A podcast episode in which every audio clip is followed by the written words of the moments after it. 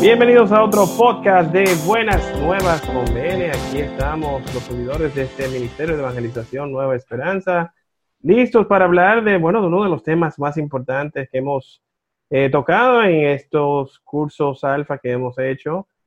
El tema del día de hoy es eh, ¿quién es Jesús? Y bueno, para eso en el día de hoy tenemos aquí la grata compañía de grandes amigos y hermanos. Tengo por aquí el señor Vladimir Montaz. Saludos, saludos. El señor Max. Buenas noches. Y nuestra querida ingeniera Jessica Grullón. Hola, hola, buenas noches. Bueno, en el día de hoy tenemos que hablar de este personaje, personaje más, vamos a decir que un personaje definitivamente que se puede decir controversial, que según la revista Times fue la persona, ah, bueno, ha sido la persona más influyente del mundo, el señor Jesus Christ. Entonces, antes de entrar en materia de, con el tema de quién es Jesús, eh, yo quisiera que todos eh, compartiéramos qué, qué noción, antes de que evidentemente nosotros buscáramos de conocer más de, toda la cosa de, Dios, del cristianismo y todo eso. ¿Qué, ¿Qué ustedes pensaban o quién ustedes pensaban que era Jesús? Bueno, en mi caso particular yo lo veía como, qué sé yo, una persona, un personaje quizá histórico, alguien que existió y que sus enseñó cosas interesantes, pero que nada, que, alguna gente se agarró de ahí para crear una religión e inventarse muchísimas cosas. O sea, yo pensaba que Jesús sí existió, la verdad nunca lo he dudado, como que de que no, que si no existió, que yo que no. Para mí sí existía. Pero no tenía atención como de, algo más importante, la verdad. En mi caso sí, para mí yo sí sabía quién era. Yo, era de los que llevaban obligado a la iglesia. Sí. se, se fue el audio. Se fue el audio de Gladys. Sí, bueno, pues, pedimos disculpas por una interrupción en este sentido. En lo que vuelve nuestro hermano Bla. Em, en mi caso, yo sí desde pequeña supe quién era Jesús, no quizás con el sentido y la importancia que lo veo ahora, porque lo veía con otros ojos quizás, pero yo desde pequeña, o sea, yo fui formada en colegio católico. Entonces sí, siempre supe que Jesús era el Hijo de Dios y, y sí, siempre yo creí en Él y en su existencia, en lo que había, lo que había hecho. O sea, en mi caso la diferencia fue cuando yo realmente le permití que Él habitara en mí. Ahí fue que estuvo más marcada mi, la diferencia en mi vida. Sí, yo voy del mismo, el mismo camino de Jessica, como yo también vengo de una familia católica eh, que me que me, evidentemente también me, educaron en un colegio católico, yo siempre supe quién era Jesús. Lo que, lo que yo sí puedo decir es que, por ejemplo, para mí era como una figura inalcanzable. Hasta que ya me puse a escudriñar y como que me metí en, en, todos, en todos estos caminos en donde ya yo lo conocí personalmente. Pero eso vamos a hablar un poquito de eso más adelante porque eh, queremos compartirles también eh, bueno, pruebas históricas que existen, o sea, de la existencia de Jesús. Eh, como fue el caso, eh, bueno, si quiere Max, quiere abundar en esta parte. Bueno, realmente la, referencia más, más importante sobre Jesús está en los evangelios, pero tú dirás, alguien que no cree en nada dice, bueno, hago evangelio. Claro, ese es el libro de ustedes, ahí va a decir todo. ustedes van a pensar que sí, que eso es real todo. Muy Pero aparte de los evangelios, muy conveniente, exacto, muy cómodo.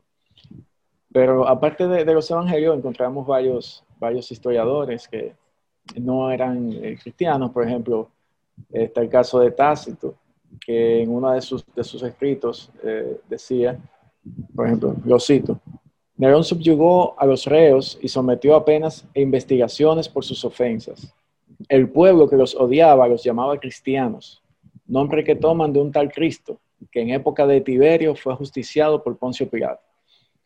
Y de otros historiadores como Flavio Josefo, que era incluso judío y que hablaba de un tal Jesús, eh, a quienes sus seguidores eh, creían más que un hombre. O sea,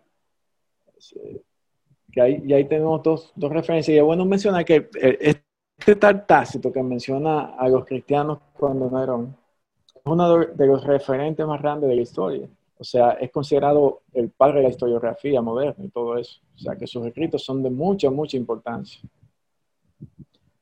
Hay una, una ciencia que se llama crítica textual, eh, que no vamos a dar detalle aquí porque sería un poco eh, aburrido, pero en resumen es que mientras menos tiempo pasa de que se escribe algo y del hecho que se escribió, por ejemplo, si algo pasa hoy, mientras menos tiempo pasa en que se comience a escribir de eso, y mientras más copias hay de eso que pasó, se considera que tiene más veracidad. Es más o menos así. Más comprobable, sí, sí. Es, más comprobable. Entonces, si tiene algún, alguna curiosidad sobre este tema, puede investigar un poco más, crítica textual, y nosotros le podemos hacer llegar unas, unas gráficas que tenemos si, si están interesados en, en ver ya datos históricos más, más concretos, con fechas y todo eso.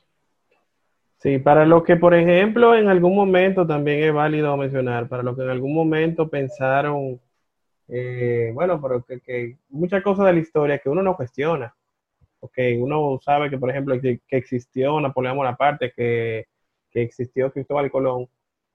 Grandes historiadores como Julio César o Heródoto, que son figuras importantes, eh, mencionaron y bueno, corroboraron la existencia de Jesús, solamente para dar ese dato. Ah, no, solo, no solo esa parte, sino también que tú te encuentras eh, libros de historia que hacen referencia a Heródoto, a, a Julio César, y la cantidad de libros que tú te encuentras que hacen en referencia a ellos, las copias, perdón, que existen al día de hoy, son muy pocas y el tiempo que pasó desde que se creó esa parte de la historia y el cuando se escribió esa parte de la historia, es mucho, es mucho. Estamos hablando de más de 900 años eh, después. O sea, que, que cuando vemos los evangelios, hablamos de que hay muchas copias y encima de que hay muchas copias, el menor tiempo transcurrido entre el hecho y la escritura o el registro escrito son los evangelios. Y entonces si nosotros podemos creer firmemente y fielmente en todo lo que hoy tenemos como historia antigua de Roma, de Grecia, y esos libros se escribieron en algunos casos hasta 1300 años después de haber pasado las cosas. ¿por qué dudar de algo que solamente se duraron 300 años para escribir y para compilar? Porque inclusive hay, hay cosas que se escribieron 75 años después, según se ha encontrado eh, informes de esa parte. Sí mismo es. Entonces, bueno, pasando ya con una parte bien importante, que, es la parte donde se habla de que él fue hombre tuvo, tuvo evidentemente un cuerpo humano. Entonces yo le voy a pasar la palabra a nuestra querida ingeniera, quien quiere eh, corroborar un poco esta parte. Sí, eh, si nos acogemos al Evangelio, eh, en diferentes, en muchísimas citas podemos ver cómo se, se demuestra o se sabe que Jesús tuvo un cuerpo humano.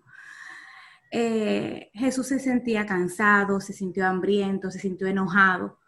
y voy a, tratar de, leer algunas citas del Evangelio de, los sentimientos que más nos, eh, que más vemos en nuestros días. Por ejemplo, el enojo. Eh, en Juan 2, del 15 al 17, nos dice que Jesús fue a Jerusalén en el templo se encontró con los vendedores de bueyes, ovejas y palomas. También estaban allí sentados los que, los que cambian dinero. Al ver aquello, hizo un látigo de cuerdas y echó fuera del templo a todos con sus ovejas y bueyes.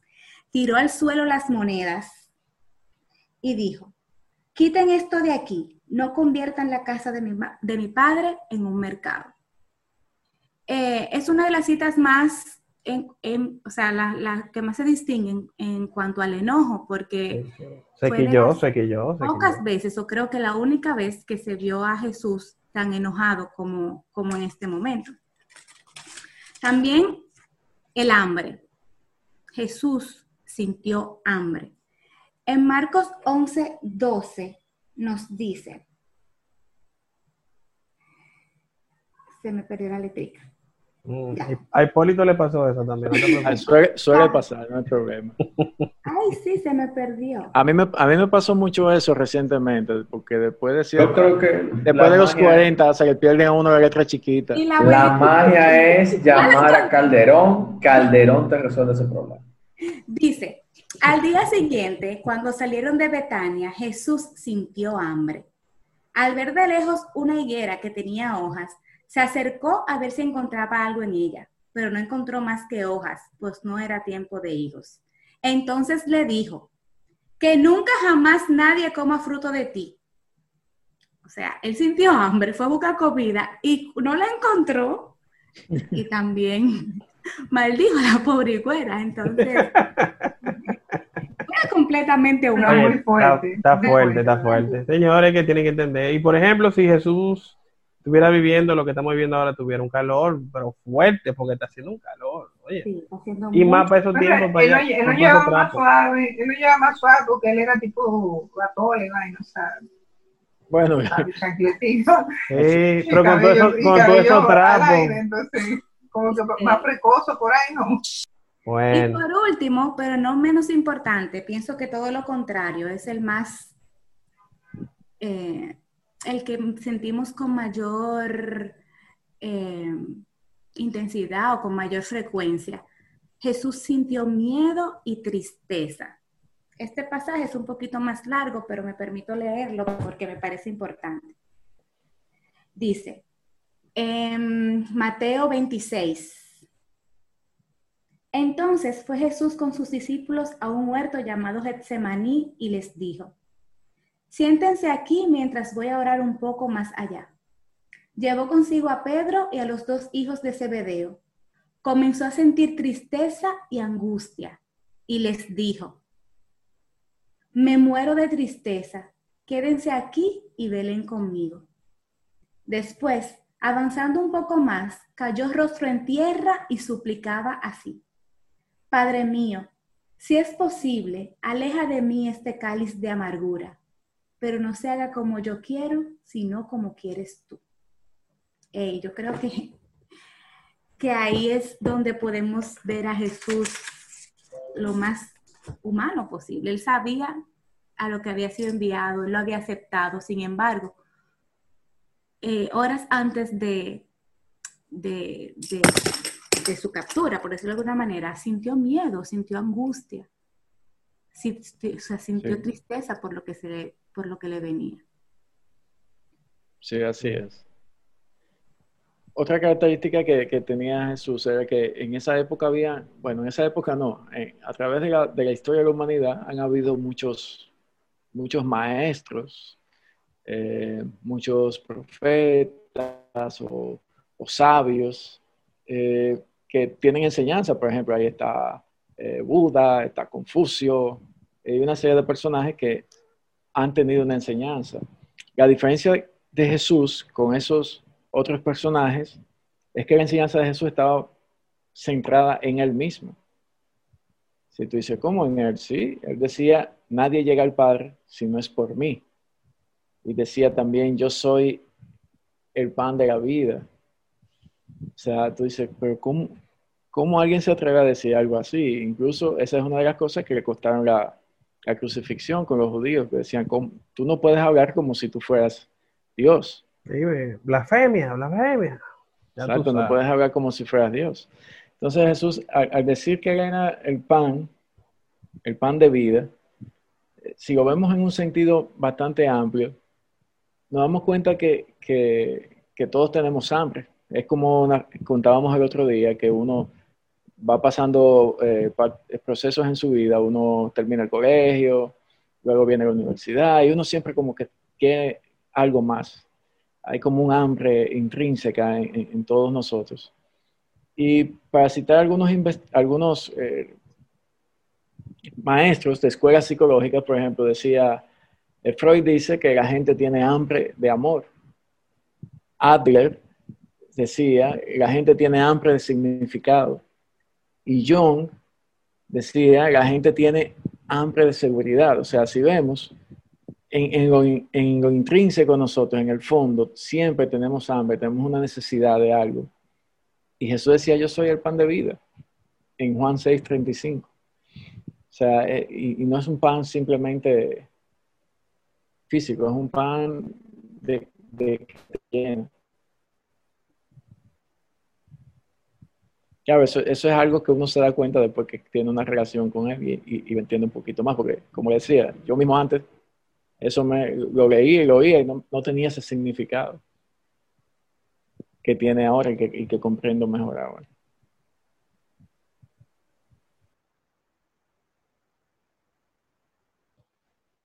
Pues sí, otra, otra de, las cosas, antes de que sigamos, algo que quería compartir eh, con el aspecto humano.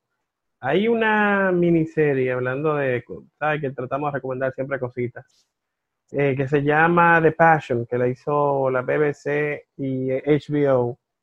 Eh, solo pasaron una Semana Santa hace como más de 10 años aproximadamente, pero óigame, Probablemente la serie que mejor retrata el lado humano de Jesús es esa serie. Yo he visto varias y en esa hicieron un trabajo realmente muy, muy notable. O sea que el que pueda trate de verla. Eh, siguiendo entonces con el tema de, de Jesús, él hablaba evidentemente de que es la luz del mundo. Yo soy la resurrección y la vida. Vengan a mí los que estén cansados y agobiados, y yo les daré descanso. ¿Qué ustedes creen cuando oyen toda, o sea, qué, qué, le llega a la cabeza cuando ustedes oyen este tipo de frases? Para cada enfermedad, él, él tiene una, una cura, o sea, él es la cura. Como bien dijiste, por ejemplo, para la desilusión, yo soy la luz del mundo cuando uno tiene terror a la muerte, yo soy la resurrección y la vida. Entonces, como decía Max, eh, sí, nosotros los seres humanos eh, nacimos para, fuimos creados para estar en, constante comunión con, con, Dios. Por eso siempre nuestra necesidad y nuestra hambre de, de algo más. Y ahí está nuestro plan. Jesús, sin lugar a dudas, eh, es la respuesta a toda a cualquier problema o cualquier necesidad que podamos tener.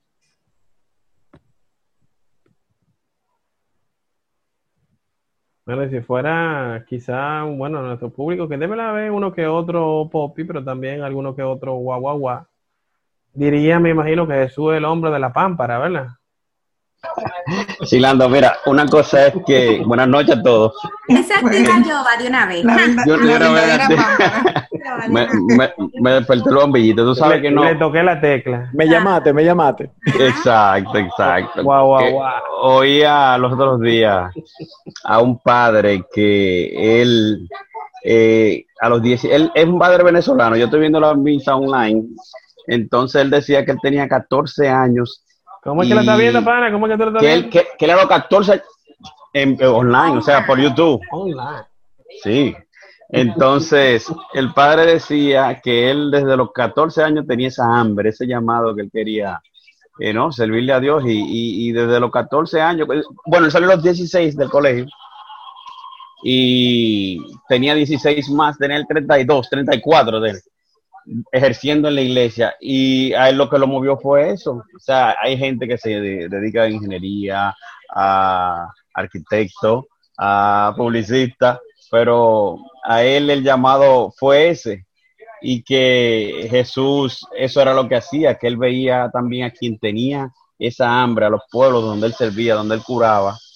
Eh, él veía a cada persona que tenía el don, si un don de servir de tal forma él decía, bueno, este tiene hambre de servir en tal, en tal caso.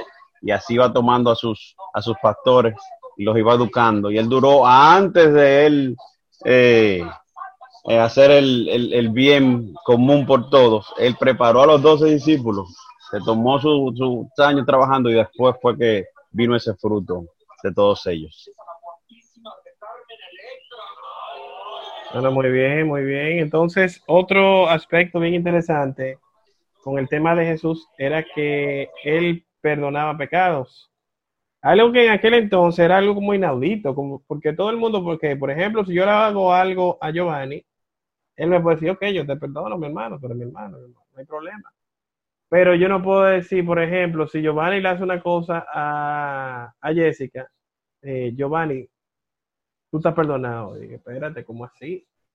Sí, sin hablar con Jessica. Ey, sí, o- ¿Qué te dio vela en este entierro, Orlando? ¿Qué sabes tú que yo para estar perdonado? Ni que yo no perdono. Sí, es, es una característica de, de sus enseñanzas que, que es primordial, el, el perdón. Y, y es una de las más difíciles para todos nosotros. Sí, sí, No, y, verdad. su- y sus enseñanzas eran un poco radicales en ese sentido, porque entonces cada vez que él decidía enseñar, intervenir en algo, él hacía una nueva enseñanza, o sea, por el mismo tema del perdón. O sea, eh, para la comprensión de todo aquel que venía de una tradición sumamente arraigada, entender que otro se amplificara la capacidad de perdonar, o sea, claro que era un, un- una- un atrevimiento, una osadía, y ese era, ese era Jesús, o sea, era una persona, un hombre eh, sumamente eh, atrevido y avanzado, diría que para su tiempo, ¿no? Sí, siguiendo con, con lo que decíamos, que su- sus enseñanzas estaban basadas en él mismo. Incluso llegó a decir que, que juzgaría al mundo. Cuando le preguntan, ¿eres el Cristo, el Hijo del Bendito? El Cristo es una traducción griega de- del Mesías, o sea, el esperado, el, el- el que venía a salvar al pueblo. Y él responde, sí lo soy. Y ustedes me verán, y ustedes me verán al Hijo del Hombre sentado a la derecha del Todopoderoso. O sea, cuando él dice que él va a estar a la derecha de Dios, eh, todo el mundo se escandalizó. ¿Cómo es posible que, que- que diga eso?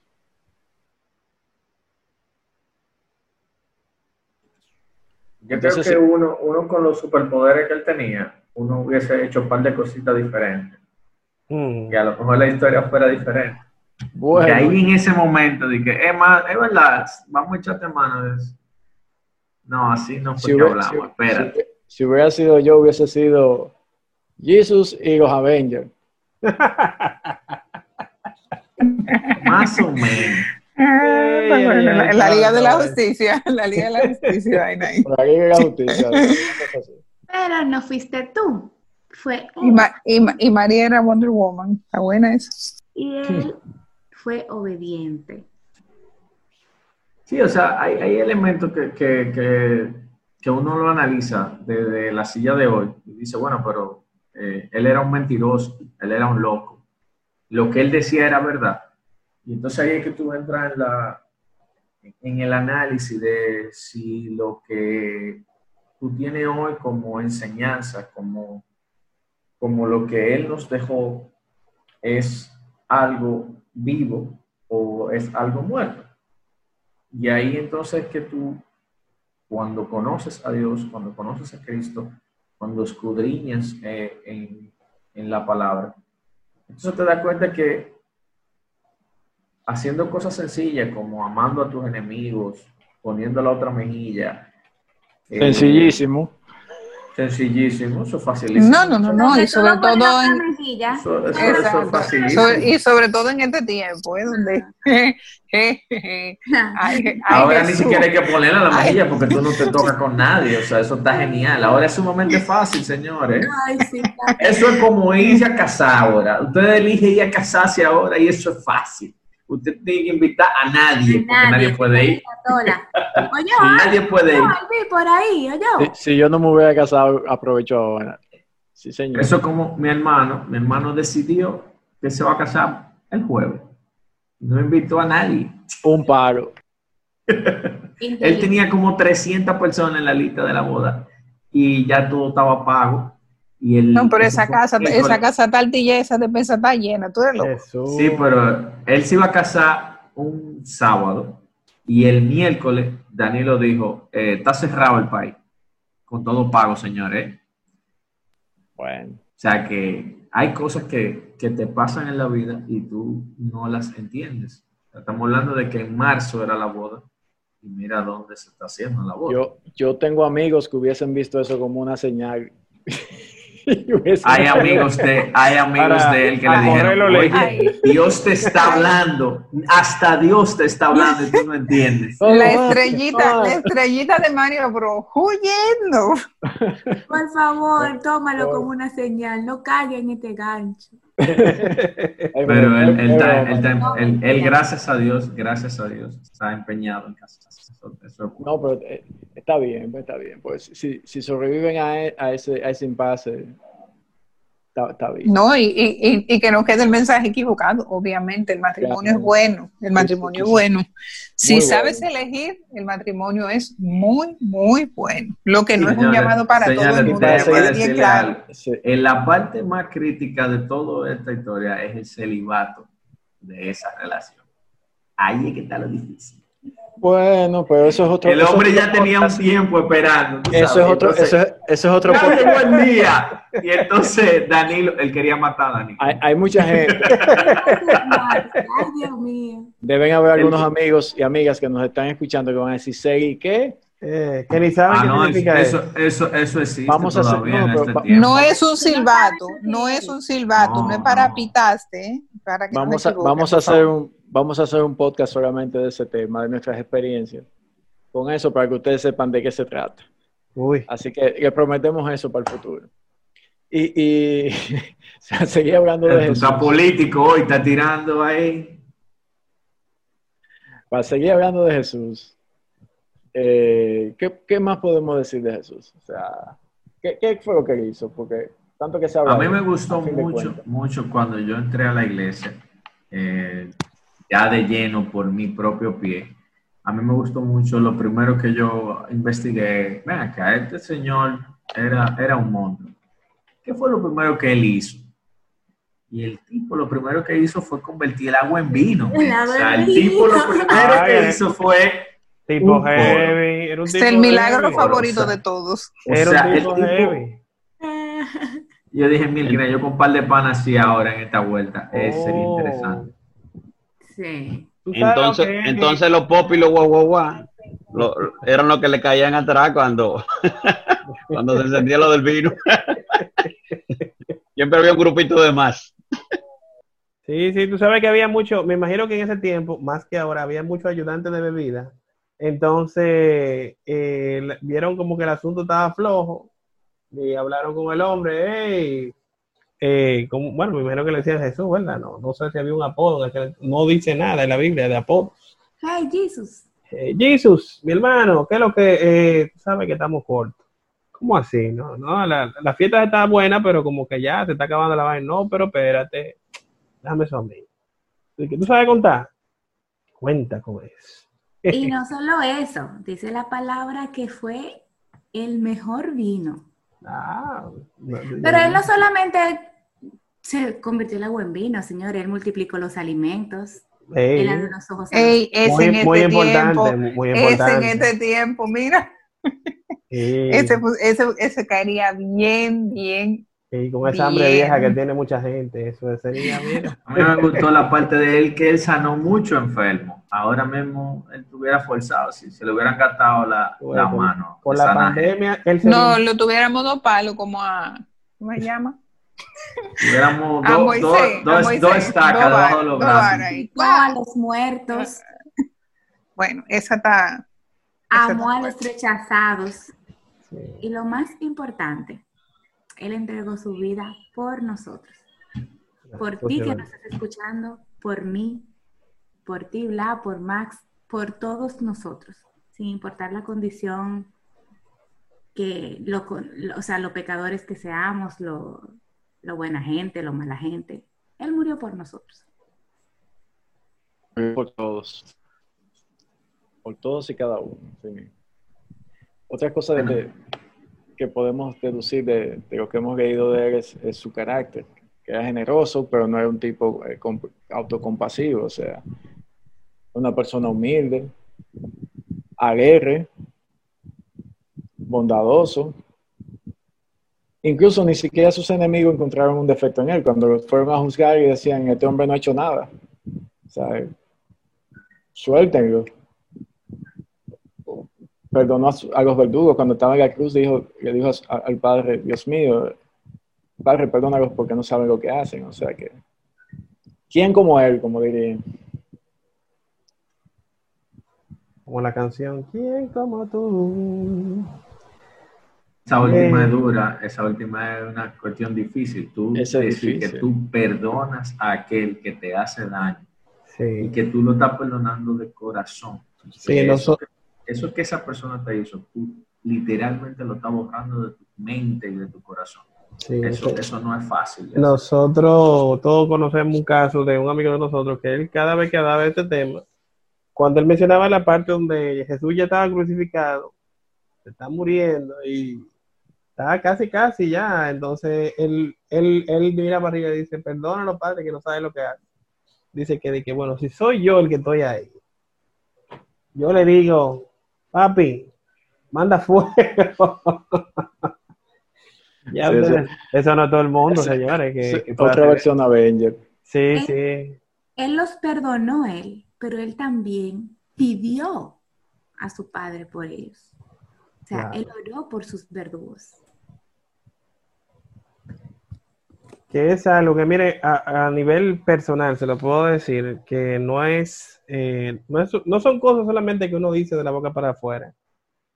Hay cosas que son realmente difíciles, como eso de tú orar por tu enemigo, tú hacerle un bien, o dar, eh, o sea, cambiar, pagar el odio con amor.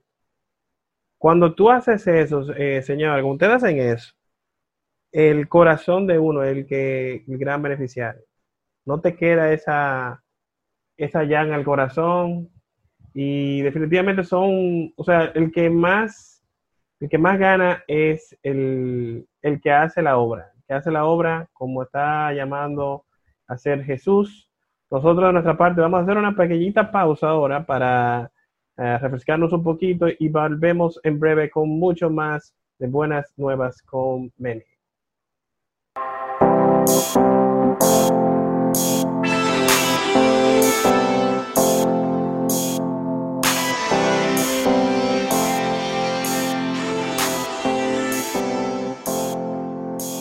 Hola, estás escuchando el podcast del Ministerio de Evangelización Nueva Esperanza, MENE, un podcast católico cristiano que busca llevar buena vibra, notas interesantes y cosas buenas para todo el mundo a través de estas plataformas con nuevos episodios todos los martes.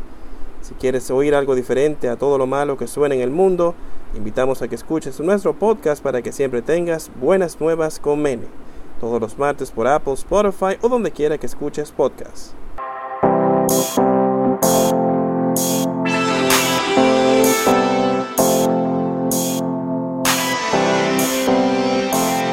estamos de vuelta en este podcast de Buenas Nuevas, Buenas Nuevas con Mene, señores. Cuántas cosas en estas grabaciones de este podcast con los queridos hermanos. Siempre se hablan de temas interesantes eh, fuera del aire, fuera del aire. Y vamos a hablar un poquito de eso más adelante en el podcast, porque sí, hay que hacerlo. Pero tenemos que seguir hablando del tema del momento, que es el tema del gran, del único, del incomparable, el fuerte, de verdad, el Señor Jesus Christ. El Señor Jesús, hay un dato muy interesante que quizá mucha gente no conoce, y es que con él se cumplieron aproximadamente 300 profecías que se venían anunciando desde el Antiguo Testamento. Y eso es un dato que yo eh, quisiera que hacer un pequeño hincapié porque me recuerdo muy bien cuando yo vi el documental, un documental que yo recomiendo mucho, que es el caso de el caso de la, del creador, que eso es de Lee Strobel, esos documentales la mayoría están en, YouTube, subtitulado y todo. Está el caso de la fe, el caso del creador y el caso de Cristo. En el caso de Cristo, mencionaban esto de las profecías y decía, o sea, una persona que era como un científico, no me acuerdo qué lo que era, un experto, decía que la probabilidad de que eso pasara, de que 300 profecías se cumplieran con una sola persona, era del 0.00000000001%. O sea que hay cosas que uno tiene que decir, conchale, pero. Y entonces parece que de verdad el asunto. ¿Qué O sea que-? O sea que una gente tipo los maestros que leen la mente por ahí, que andan en televisión, no lo hubiera pegado ahí. Bueno. Bueno. Eso que, de eso que dan números de lotería, de que te voy a dar números. Mer- Walter Mercado. Te voy a dar Hay los unos números. hay que unos tigres blancos que no hubieran llegado ahí, ¿no? No, no, no. No, no. no. eh. 300 son 300. ¿eh? El maestro Casablanca, según. Oye, hasta es 100, duro- hasta es duro, 100, pero- hasta pero yo 100 dudo. es mucho. Loco, hasta 50 que hayan dicho de que se van a cumplir 50. Yo tenía un amigo 300 que por decía- ofrecía y nada más se dieron 50. Hasta eso sería el verdadero milagro. O Yo sea, tenía un amigo que decía de que, óyeme, ese tipo se leyó ese libro y él le cayó atrás toda esa profecía para él cumplirla. Y yo, ah, tú tienes razón. Claro. Es posible. Hay una posibilidad que, hay- que eso pueda haber ocurrido. Pero Ahora, 300. Hay, hay- ahora hay más de 100 profecías que él no tenía manera de cumplirlas a menos que él fuera. Empezando por cómo nació, dónde nació, de quién nació, No controlaba todo ese tipo eso. de cosas. Él no tenía cómo controlar eso. O Exacto. sea, él no tenía cómo controlar ser el descendiente de David. Él no tenía cómo controlar nacer en un pesebre, porque dime, que, ah, y él, si entonces él tuvo el poder para controlar inclusive eso, pues entonces dime. Entonces, cuéntame. La, la del, la, del bur- la del burrito entrando en la ciudad, esa está fácil. Pues. Voy, entrando a la ciudad, me acordé que, que es un burrito. Pásame un burrito ahí, pero, y las otras. El burrito. ya. Y las otras. las otras no hay forma. No, no, no. O sea, No, no, Además- no, y, y, y, y padecer en la cruz, de que, o sea, piénsalo por un minuto, tú hoy, ahora, te dicen, mira, tú vas a ser el más grande, el mejor, el, el mejor recordado de la historia más en- recordado en, todo tiempo, enganchate en esa cruz y aguanta todo lo que viene. ¿Tú crees? Eh, No creo, ¿no? ¿Cómo así? Espérate. No la cruz, no. Ni un latigazo aguanto yo. y es fácil. No está fácil. Que, que a propósito de, de eso de latigazo, eh, perdón, recuerdo una, una anécdota de, de la película de la Pasión, que el pana que hizo eh, el personaje de Jesús, durante la filmación hubo un error de comunicación con los extras que hacían de soldado y el director. Y, y el director le dio una indicación a uno de los extras de que hiciera un gesto como con más fuerza y el tipo entendió mal y lo que hizo fue como que se echó para adelante Y le y dio con echó para adelante, le dio de verdad con uno de los látigos eso al actor. Con uno de los flagelos le rozó la espalda al pana y hubo que darle como 20 puntos. Eso fue Jim Esa es una anécdota que, que la contó el mismo Caviezel. Sí, a Jim Caviezel, el, el de la Pasión de Jesucristo, de la película. Ese Bueno, tigre cogió más lucha con Castro Mel después de esa película. pero- Sí, pero señor. sí, él- A ese tigre se la pusieron en China Lo, después. lo banearon de Y no demandó al director por él ser creyente, tú ves. Sí, pero él se aseguró contra incendio. Él cogió unos milloncitos buenos, Mel Gibson. Sí, antes sí, no, de- pues, Porque él se, Eso cal- fue- él se calentó feo. Pero Ahora- ya, ya tú, ya tú te imaginas, si, si con un solo flagelito de eso te roza, si fue y te dan unos cuantos puntos cómodos, imagínate y que no, yo eh, voy a ser, como ustedes dicen, el más recordado, el más bacano, denme con ese látigo para que para pasar la historia con la profecía y toda la cosa. Ay, eso- Mira, la, la, la historia no, no, no te hace tanto hincapié en esa parte, porque se sobreentiende que todo el mundo comprende qué significaba una cosa o la otra. Eso era tan terrible que no te daban las dos cosas, te daban una sola. O tú morías en la cruz o, tú, o a ti te flagelaban. Y tú te morías por la flagelación. Claro. Entonces, al hombre le aplicaron las dos versiones. Así Y es, aún así, ese tipo después estaba diciendo, Señor, perdónalo. Yo pensaba realmente que cuando... No, yo creo que esa era la, la, la profecía 299, porque míreme. eh, eh. No, porque yo, Así mismo, no. yo mismo pensaba cuando hablaban de latigazo, que era como que te agarraban y te daban con una soga, pa, pa. Ah, Duro, pero como con una soga. Cuando yo, supe, cuando yo supe lo que era un flagelo romano, una soga. o sea, no, es, es una cosa terrible. Oye, Una cosa terrible. eso era tan terrible que ellos mismos dijeron, no, estamos pasando, vamos a quitar esta cuestión. Y ellos mismos la quitaron porque eso era demasiado cruel. Sí, Dime. Sí, sí, la crucifixión, sí. eso- Ahora, lo de ellos no tiene nombre, porque de- de- después, después de Jesús, ¿verdad? No, No, antes. no, no, no. Oye, tenía que cumplir la profecía, mamá. Bárbaro, chico.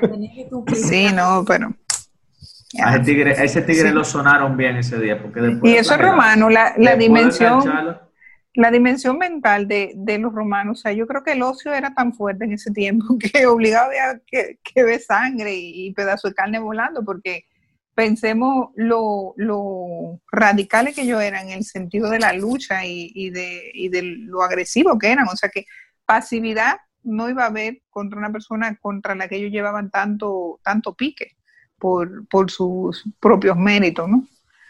Pero, uff, no, no creo que nadie quiera terminar así, ¿no? Ni cumplir la 300 profecías, lo dudo. Y si hay alguno, bueno, pues le alabamos el gusto, ¿no? Ah, lo que pasa es que tú acabas de decir algo muy interesante, que la gente se confunde. No fueron los romanos. Le aplicaron las reglas romanas, pero no fueron los romanos. No, yo sé que Los no. judíos. No, no, no, los pero estamos hablando de, Los estamos hablando de lo que, de, Los- de- los de quién eran los verdugos. Los De romanos eran unos Porque eran unos locos. implacables. Sí. Tipo, eran implacables. Y aprendieron de los mejores, pero eran implacables. Sí, señor. La resurrección Eso- de Cristo, que es lo que viene después de ese paso tan divertido. Perdón, Max, te iba a decir algo. No, no, eso mismo, que eso nos lleva la cruz, los latigazos, ya que nos llevan a la resurrección. ¿A qué pasó cuando Jesús muere? Porque dice eh, en los evangelios que Jesús muere, lo bajan de la cruz, se lo entregan a su madre y que un, un, un tal Nico- un, un sa- un sacerdote o alguien que era discípulo de él, como de la secreta, sale y dice, no, yo soy discípulo de él, dámelo a mí el cuerpo. Porque era una persona más o menos influyente y le permitieron enterrarlo ese día eh, eh, en, su, en su sepulcro familiar. No recuerdo el nombre. Entonces, eh, cuando tú ves ese, ese tema, que hay que podemos hacer un tema solamente de, de ese pedacito de la resurrección, de una charlita que di, pero eso vamos a dejarlo ahí. Entonces, ¿qué pasa con, con Jesús? ¿Por qué estamos nosotros aquí ahora? Eh, y creemos que Él es, porque dicen los evangelios que si, si Jesús no hubiese resucitado, vana sería nuestra fe. Me parece que es así que dice. Entonces, ¿por qué nosotros creemos que Jesús resucitó en verdad? Está difícil eso, pensar que alguien resucitó. ¿Qué ustedes creen? Eso, Bueno, Difícil, Ay. difícil para el que no, para el que quizá no tenga el contexto, pero eh, es así y, y lo y lo vivimos, o sea, de- desde la desde la fe. ¿no? O sea, hay muchas formas de tu ver a Jesús, a un Jesús vivo hoy, o sea, eh, y no el Jesús de la cruz o ese Dios de la barba blanca que nos imaginamos que nos va a tirar un rayo algún día, o sea, que en realidad eh, si lo si dice busca y hallaréis, hallaréis o sea, bus- busca si, si eres de los que te estás preguntando ahora mismo, ¿qué resurrección y resurrección? Cristo en mi vida, Jesús, yo nunca, nunca lo he visto. Mira bien, ahonda y ora y te vas a dar cuenta que más de una cosa, sobre todo en este momento, Jesús está presente en la vida de cada uno, verdaderamente resucitado. Así es. Definitivamente hay muchas, muchas pruebas también, señores. Eh, nada más con el hecho de, o sea, ¿qué figura de cualquier momento histórico ustedes conocen que haya dividido la historia en dos? Por algo, todo el mundo, con toda la diferencia que tiene el mundo, que hay, muchas, muchas diferencias de idea, de, de doctrina, de conocimiento. Sin embargo, vamos a decir que los grandes eh, organizadores, pensadores del mundo, se pusieron de acuerdo con un solo acontecimiento que dividió la historia en dos. Y fue el nacimiento, bueno, la, la llegada al mundo de Jesús. O sea, siempre se parte antes de Cristo y después de Cristo. O sea, piensen en eso también. Eh, ¿tú querías decir algo sobre, sobre la resurrección hace un momento? No, o sea que mucho se ha dicho de que todo eso es mentira, de que Jesucristo no resucitó, de que de, de todas esas cosas, ¿no? Y siempre se planteaban eh, escenarios. eh, a mí me tocó hacer planteamientos de, de esa naturaleza mientras estaba en el colegio eh, con compañeros que eran ateos. Y decían, oye, mi papá, es que ese tipo, ese tipo estaba vivo cuando la pillaron de ahí arriba, él se estaba haciendo el muerto. Y yo, o sea, abusador, le clavaron una lanza. Sí. Y lo que salió fue agua y sangre. Tú le preguntas a un médico qué significa eso, y eso significa la disgregación de la, de la sangre y, la- y sus componentes. Solamente ocurre cuando ya la persona está muerta. Y entonces le clavaron eso para confirmar. Y se lo clavaron en un lugar que nada más por el hecho de haberlo pullado con eso, muere. Entonces después otro era, decían, eh, no, men, lo que pasa es que ellos se robaron el cuerpo. Y, y andaban con ese tipo corriendo y decían, no, nosotros lo vimos, él está vivo, él qué sé yo cuánto. Entonces tú dices, no, pero ¿y entonces? ¿Dónde está el cuerpo al final? No, no, no apareció un cuerpo eh, sin vida, no. O sea, sí apareció un cuerpo Y- con vida, se presentó hacia más, de- más de 100 y 200 personas eh, en todo el proceso eh, posterior a la resurrección. Y si, y No. si me, y si me permite, interrumpirte en ese puntico para agregarle algo. Y es que si tú dices, bueno, yo soy un discípulo de Jesús, yo lo vi que, que él está vivo después que, que estuvo muerto tres días. Pero a ti te están persiguiendo, porque tú estás diciendo eso, y te están agarrando y te están torturando y te están maltratando. ¿Tú crees que alguien va a soportar que, que te den así entre, entre el oído, así como hacen los policías? Te dan entre, entre el oído, ¡po! A la primera galleta de esa que te den, tú dices, no, no, está enterrado Está allí. allí, está allí, está allí, está Nosotros, allí. nosotros lo sacamos, pero está enterrado allí. Lo movimos de sitio, fue. Oye, Otra hubiera cosa- gritado el primero, grita. Otra, otra cosa es que la tumba estaba custodiada por soldados. Y un soldado romano nunca iba a desobedecer una orden. Porque en la formación romana, un, desobedecer una orden implicaba ser latigado.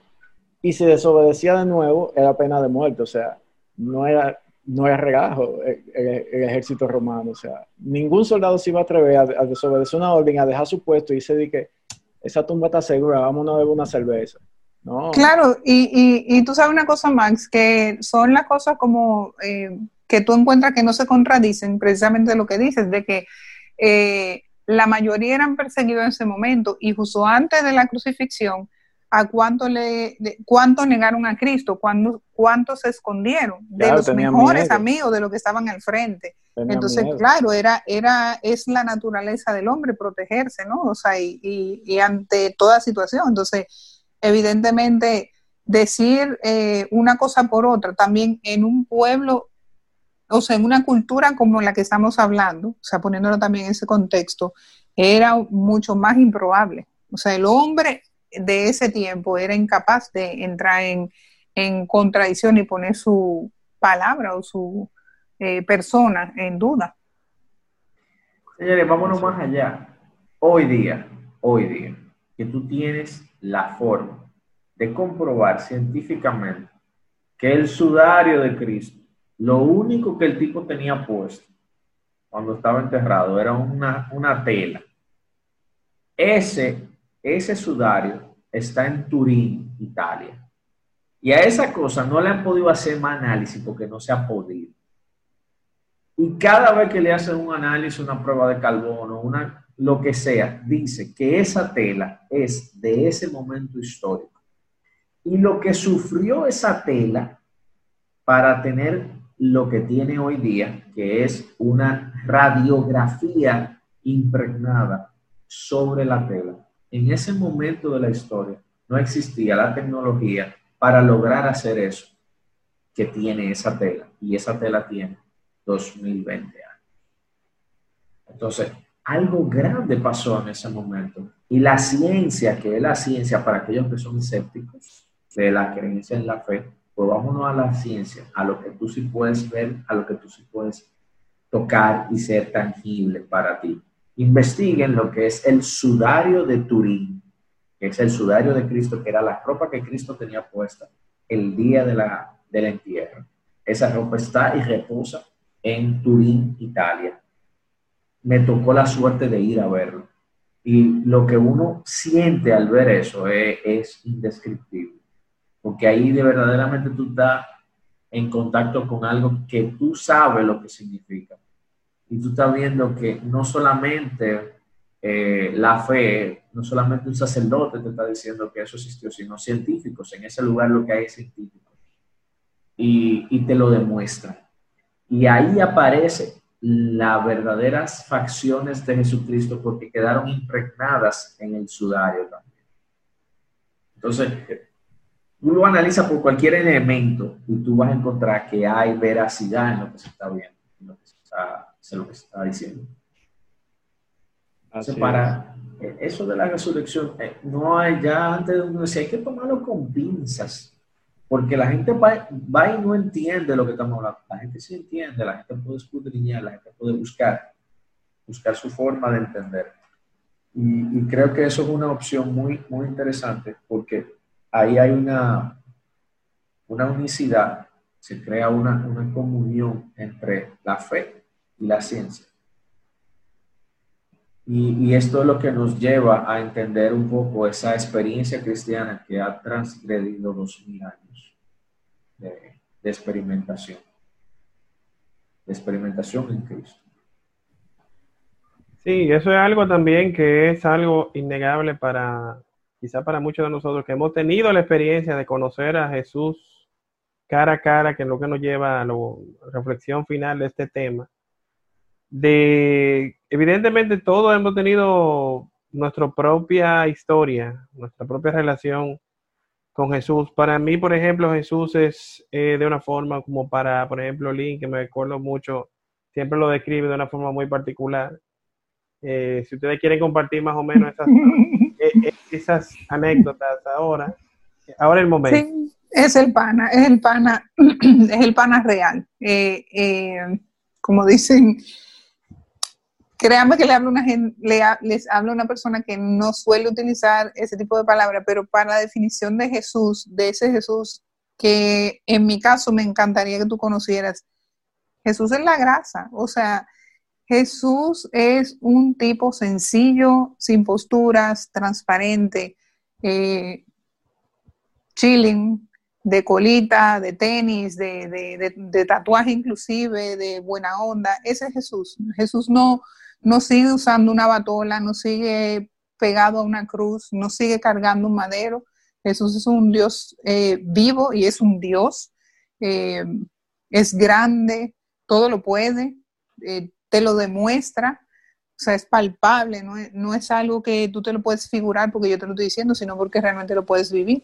Y solamente alguien que tenga una muy buena relación personal con Dios puede poner a un Dios eh, vivo a su lado y verlo como un igual. Y eso es lo que Jesús busca en la vida de cada uno de nosotros. O sea, que en, definición a lo que eh, habla Vladi, de, esa experiencia que millones, perdón, vivimos hoy, es un Jesús actualizado.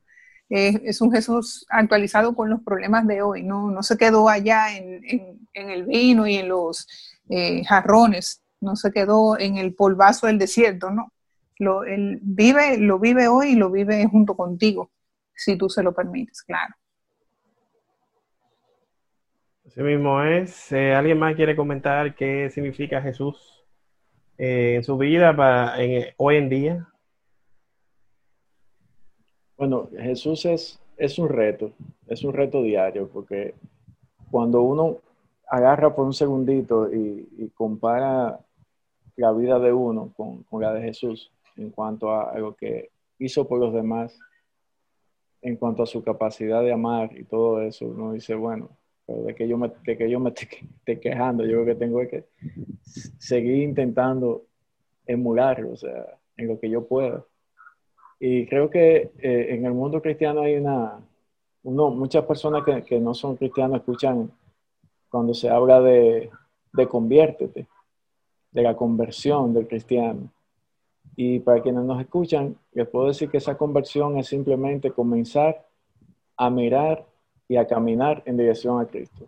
O sea, tú vas a Cristo y caminas hacia Él. Eso es la conversión. Tú estás viviendo tu vida y en un momento pones atención a Cristo y dices, por aquí me voy. O sea que esa es la conversión, mirar a Cristo y seguirlo y, escucharlo. Tan sencillo como eso. No le, no le tomen miedo al concepto de la conversión. que yo soy uno que cuando no, no era cristiano yo escuchaba eso de, de conviértete, y yo pensaba que era como una cuestión extraña, como que O transforma. antes tú ibas a otra gente, te iban a lavar el cerebro, que no sé qué cosa. No, no, no, nada de eso. Es simplemente voltear la cara y comenzar a mirar a Jesucristo. No te vas a arrepentir. En ese mismo tenor, En HD. Dale. en Ando. ese mismo tenor, la, la idea de, de, de, de un Jesucristo vivo hoy, para mí es una realidad desde muchos puntos de vista. Eh, yo tuve la desgracia de durar tres años sin trabajo. Y Jesucristo para mí era la roca, era el sustento, era quien pagaba la cuenta, era quien ponía comida en mi mesa, porque yo no tenía con qué comprar. Y mi esposa tampoco tenía trabajo. Entonces, fueron unos tres años bien complejos. Mis padres tampoco tenían trabajo. Es decir, que fue un- una experiencia bien fuerte para, para toda la familia. Y, lo único que nosotros teníamos era Jesucristo. Y cada vez que llegaba el tema del pago, de cualquiera de las cosas, eso Dios movía las, las cosas y aparecía el dinero justo para pagar eso y para más nada. Y el próximo pago aparecía el dinero justo para pagar eso y más nada. Y así duramos tres años. Yo vi a Jesucristo vivo todos los días durante esos tres años. Y por eso yo creo en, en ese Cristo vivo, que me ayudó a mí a pasar mi problema sin pedirme nada, sin pedirme nada, más que le pusiera asunto a él. Amén. Muy bien, muy bien, muy bien. Lando, y, y, y Concho, le decía algo jocoso en- dentro de to- todas estas cosas, que todos los viudos creen en Jesús aferradamente. Tú sabes que sí. ¿Y por qué? Pasa el, pasa el caso del viudo aquel que le dijeron, óyeme, se le muere la mujer, se le muere la mujer en, en Jerusalén. Mi, momento. No. En serio, lo que tú vas a ese Pero- cuento. pero oye, dale, dale, porque imagínate. ¿qué vamos a hacer contigo? No, ya. Dale, dale, dale. No dejes que te saboteen el cuento. Dale, pa. El viudo que se le muere la mujer en Jerusalén y él, le, le ofrecen enterrarla ya porque solamente eran 3 mil dólares. Y a- en versus los 15 mil que había que, que llevársela. El, el viudo decidió llevársela porque el último que se murió ahí resucitó al tercer día. Por eso todos los viudos creen en Jesús. Ay, señores, Ay, señores. Mira, yo no salgo a buscarte porque tú estás muy lejos y ahí toque de queda. No va. Me arruinaste mi momento, ¿oíste? Mm, Dele, ingeniera, que usted No, tiene la ya se me fue, Buenas noches, buenas noches. Se me fue la inspiración, pero Ya. Ya hay que cerrar. eh, sí. Eh, a quien Dios tiene, nada le falta. Solo Dios basta. Amén. Solo Dios basta. Amén. Amén. Sí, sí, yo corroboro con mi, estimi- con mi estimada ingeniera, quien en, en su declaración jurada reciente dijo que tiene más de 50 millones de pesos colombianos. Sí, pero será colombiano. colombianos. Eh, si ustedes multipliquen eso, no, ahí no hay vida, señor. Ah. Bueno, para señores, ya para finalizar, yo puedo decir a Ca- Carta yo tuve un, un caso similar, no como no, no vamos a decir igual como el de Vladi, en donde muchos ángeles obraron para, para el bien mío, de mi familia. O sea, Jesús siempre fue esa roca, fue el pilar que, que mantuvo, que nos mantuvo ese, esa esperanza. El que, el que tiene a Jesús con él no tiene que temerle a nada, porque definitivamente Jesús es Tan, tan, tan. Es. Definitivamente es la verdadera pámpara, señores. Con eso cerramos este podcast. Y si eh, con un poco de de- sazón de guau guau guau, un cariño para el señor Giovanni que le gusta mucho. Si quieren más Activado, de- 24/7. de Dios, Hoy le pueden dar para atrás al cassette y creo que el segundo o el tercer episodio hablamos de ese tema, ¿no? Nando, segundo o tercero. Sí, sí, sí, sí, los segundo. episodios ante- anteriores. Pueden hacerlo, pueden eh, Claro, y- diferentes temas. Hemos tocado muchos temas muy interesantes en este podcast de Buenas Nuevas con Mene. No dejen de buscarlo en donde quiera que escuchen podcast, ya sea en Spotify. Compartan, señores, compartan. Y Hagan que corra esa información. Y síganos en las redes sociales, arroba alfa by Mene, en todas las redes sociales. Nosotros lo vamos a dejar hasta aquí. Que Dios los bendiga a todos. Sigan de la mano con el fuerte, con Jesús. Y nos vemos en una próxima entrega de este podcast de Buenas Nuevas con Mene.